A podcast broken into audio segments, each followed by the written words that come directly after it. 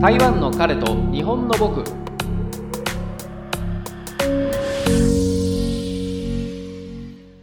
台湾人パートナーを持つ日本人芸が台湾での生活を通じて感じたことを皆様にお伝えする番組です。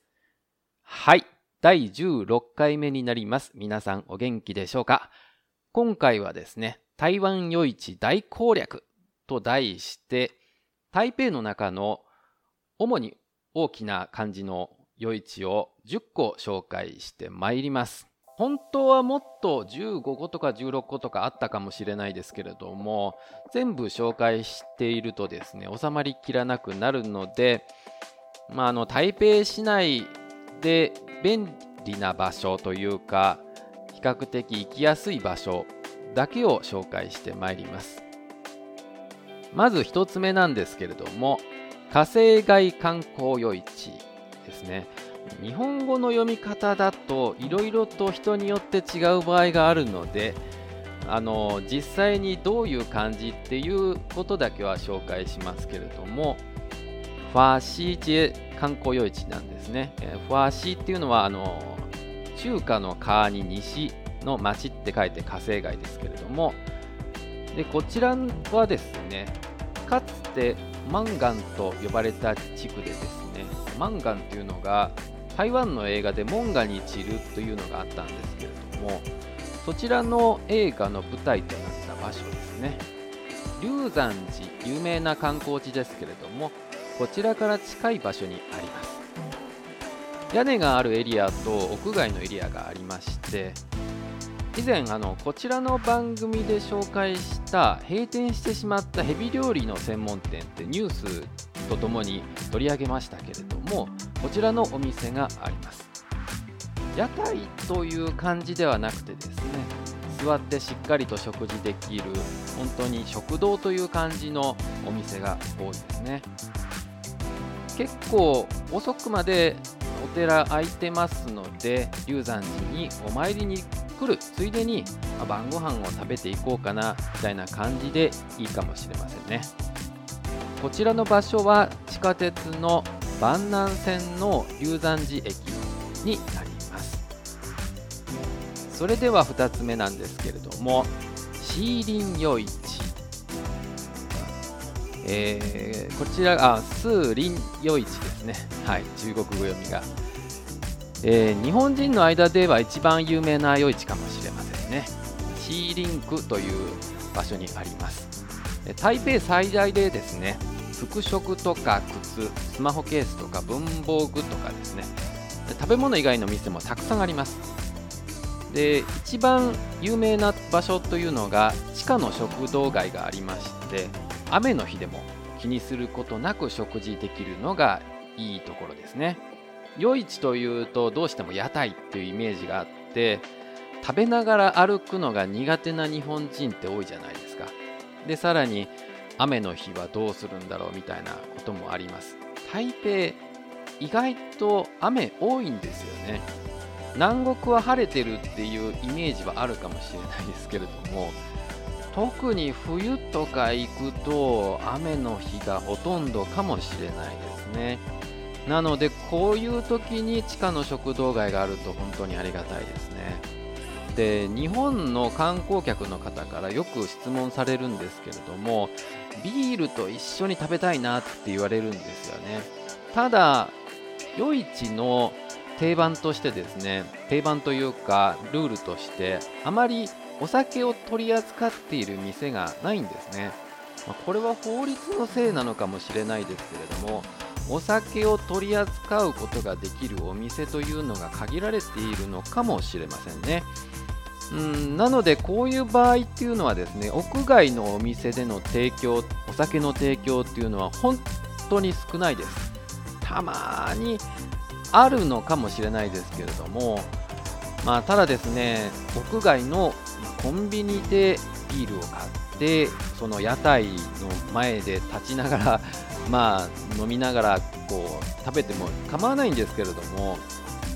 ただやっぱり日本人的にはゆっくりと座ってビールを飲みながら食べるっていうことをしたいのであればこの地下の食堂しかないんですね、うん、他の夜市もそうなんですけれども基本的に屋外でお酒飲みながら食べるっていうことはできないと考えた方がいいかもしれないです。はい。なのでこちらのシーリン夜市日本人からとても人気なのかもしれないですね。で有名な食べ物といえば顔よりも大きい鶏の唐揚げですね。あの検索していただくとまずここが出てくるかもしれません、えー、場所はですね地下鉄の淡水線の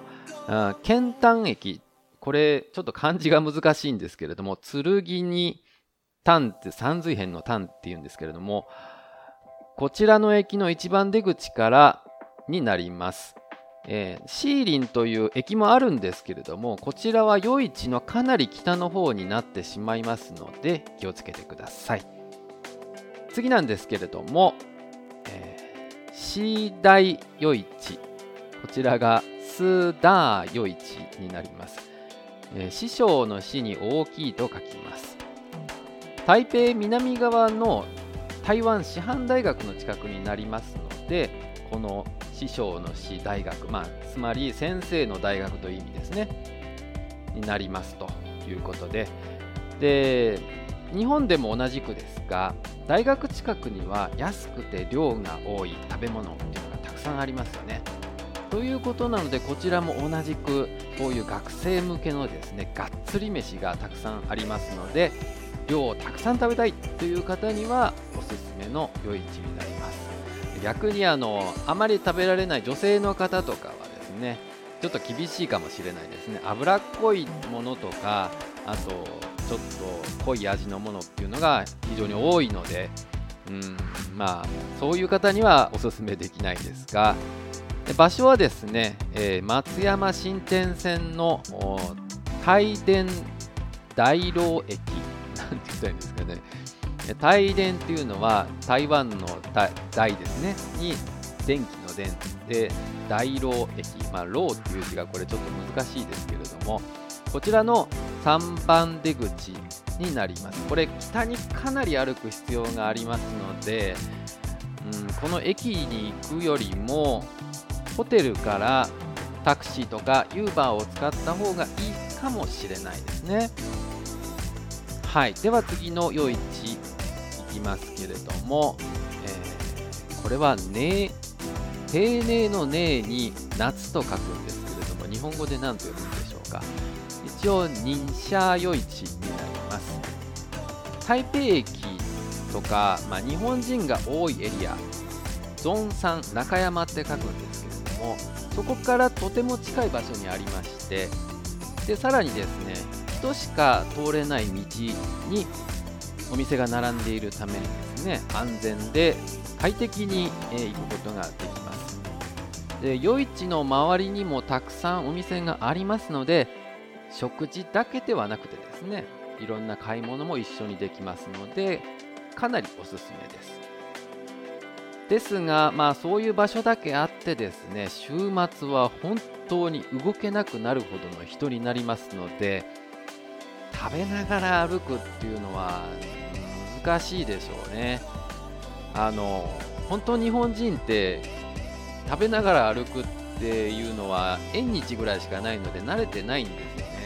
なのでこうやっぱりゆっくりと座って食べたいなってどうしてもなるんですがここでは本当無理です座るところもうんまあ、ないことはないですけれども地べたに座って食べるっていうのは本当できないと思うので、まあ、あの買ってホテルに持って帰ってですね食べるのが一番いいかもしれないですね、うん、本当でも美味しい店最近のトレンドとなっている食べ物が多いので地元の方の評判もすっごい高いところです、はい、場所はですね淡水新義線のこれ総連駅というものかな、うん、一応シュワンリエンっていうところなんですけどちょっと難しい感じです。双子の蓋っていう字の難しいバージョンですね。総連駅からになります。歩いてでも、うん、そうですね。近いというほどではないですけれども6分7分ぐらいはかかるかもしれないですね。はい。で次なんですけれども警備夜市景色の景に美しいと書いて、えー、人名夜市ですね、えー、先ほど、まあ、紹介しました次第夜市よりも遠いところにあるんですけれども駅からかなり近いです。はい。で昼間はですね野菜とか肉を売っている市場で夕方以降になると夜市に変更というか、まあ、チェンジになるわけなんですね。であまり大きくはないんですけれども中学校とか高校学校が多い地域なので価格は安めです。でも行ったことがないのでどういう夜市って言われると本当説明ができないんですけれども地元向けの夜市になりますねどっちかというと。はい。場所は松山新天線の警備駅の2番出口からになります。本当歩いてすぐの場所にあります。地図見ていただくとわかるかもしれないですね。では次ですね。次は本当に有名な夜市です。今一番日本人の間でうん有名かもしれないですね。これ日本語で何て読んだらいいんでしょうね。なんとか川町、うん、中国語では老河街。夜市って言うんですけれども確か日本語でもラウフとかいう名前で出してるかもしれないですね。ラウフ夜市になります、えー、シーリン夜市の次に大きな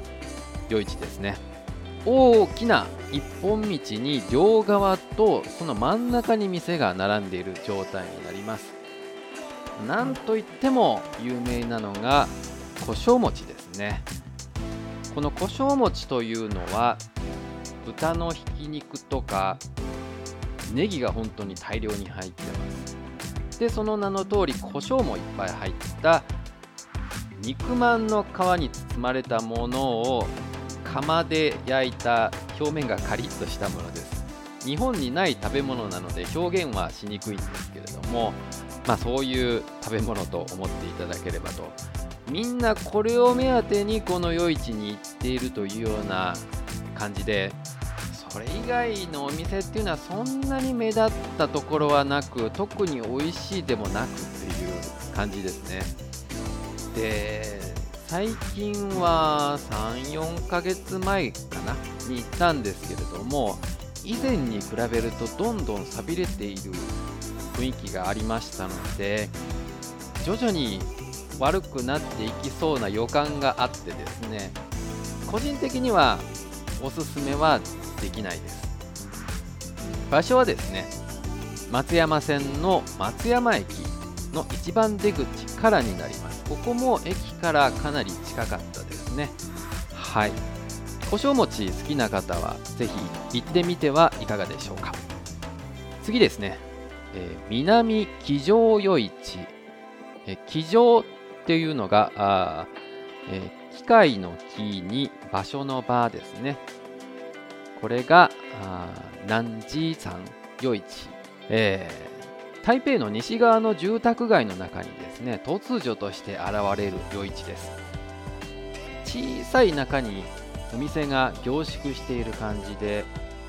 本当に地元の人に愛されてるという感じの印象です。機場というのはですね飛行機場のことでですね空港のことですね。日本植民地時代に飛行場があったことからこの名前がついたそうです。これ場所がですね非常に遠くてですね最寄りの駅がないんですね。駅から降りてさらにバスを乗っていく必要がありますので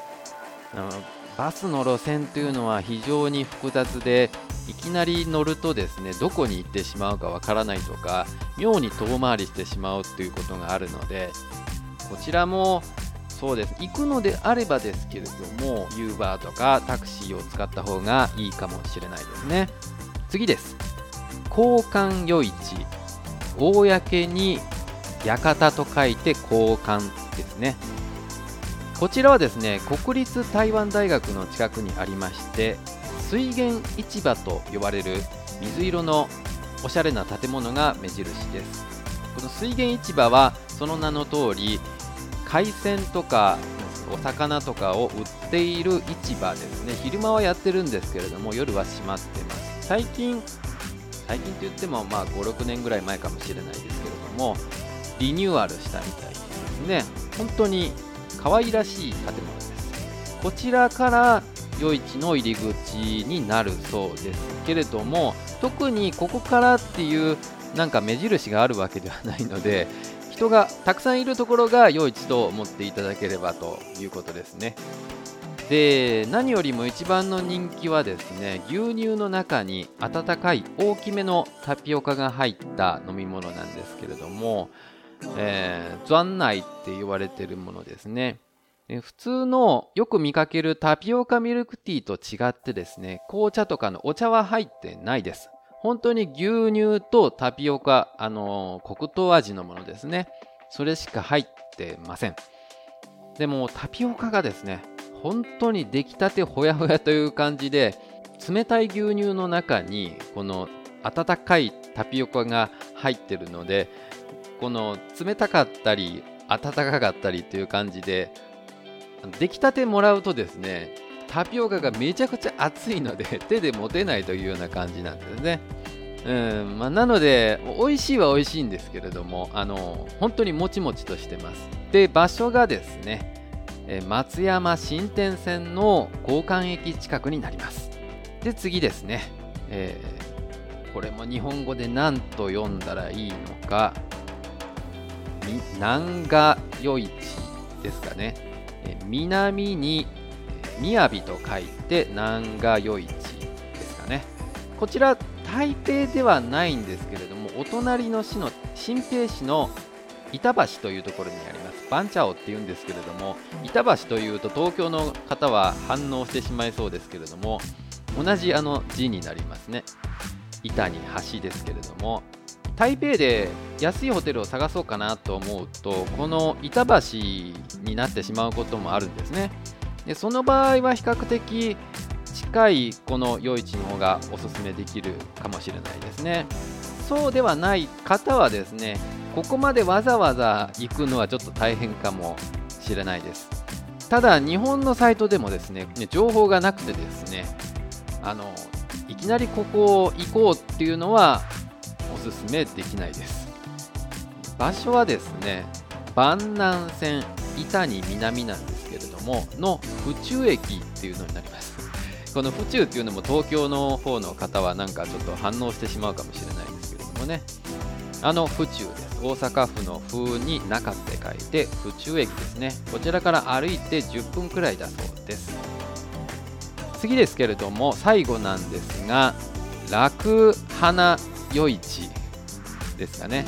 ルーフォア夜市になります。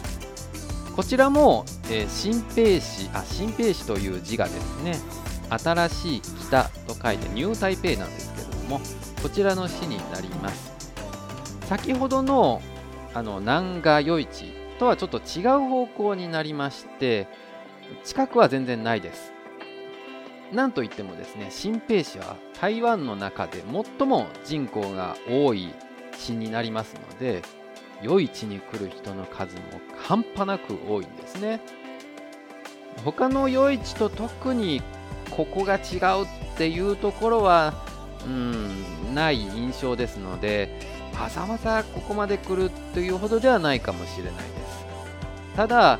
本当に地元の人が行く地元の夜市に行ってみたいという方はいいかもしれないですね。場所はですね中和新路線の、えー、長京駅頂上の頂に渓谷の渓ですね。こちらの駅の一番出口からになります。夜市は本当にたくさんありまして2種類に分類されるんですね。観光夜市というものと地元の夜市。観光夜市というのは主に観光客に対しての夜市というわけであまり地元の人は日常的に利用しないというわけで行かないというわけではないですね。で本当に地元の夜市というのはですね宣伝とかしてなくて住宅街の中に急に出てくる感じの夜市でですねこちらは、まあ、あの毎日やっていたりやってなかったりする場合があります。はい。でここのその地元の夜市でしか売っていないものっていうのも結構あってですね。ああれ食べてみたいなけれども観光夜市にはなかったなという場合は地元の夜市に行ってみるのもいいかもしれないですね。で夜市行くと結構皆さん苦手なのが臭豆腐とかの匂いなんですよね。うんやっぱり行くとどうしても匂ってくる。特にその紹介した中で忍者夜市っていうところがあるんですがそこがいい夜市なんですけども臭豆腐の匂いがすごく強くてですね一度母親を連れて行ったことがあるんですが匂いが強すぎてああもうこれダメだここに入れいてられないということになったのでまああの断念せざるを得なかったんですけれども臭豆腐が大丈夫な方は夜市自体は、うん、行きやすいのかなっていう気はします。一応シーリン夜市とか大きな夜市のですね地下食堂にも臭豆腐あるんですけれども観光客に気を使ってるのかわからないですけれどもちゃんとその換気しててですねそんなに匂いはしないんですよね。もちろん近くに寄っていくとなんとなくは匂ってくるんですけれどもあまりそこは、うん、地元の雰囲気を出すように臭豆腐の匂いを充満させるようなことはないみたいですね。でですねあと本当最後に注意点なんですけれども夜市によってはあまり衛生的でないこともありますので屋台に置いてある箸とかがあるんですけれどもそれがあの使い捨てだったらいいんですけれども洗って使うものであれば自分でお箸を持っていってですねそれを使った方が安全かもしれないです。はい。ぱりどうしてもですね外だと綺麗に洗えなかったりもするんですよね。そういうこともあるので特に日本人の方はお腹が慣れてないというかあのね、結構衛生に気を使ってる方が多い感じはするので屋台に行ってですね急にそういうものを食べた時にお腹を壊すっていうこともありますのでそこは気をつけていただければなと思っております。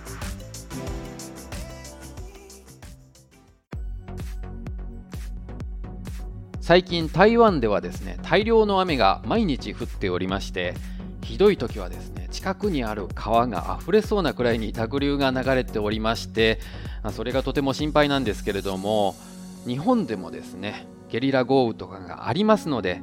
気をつけていただければなと思っております。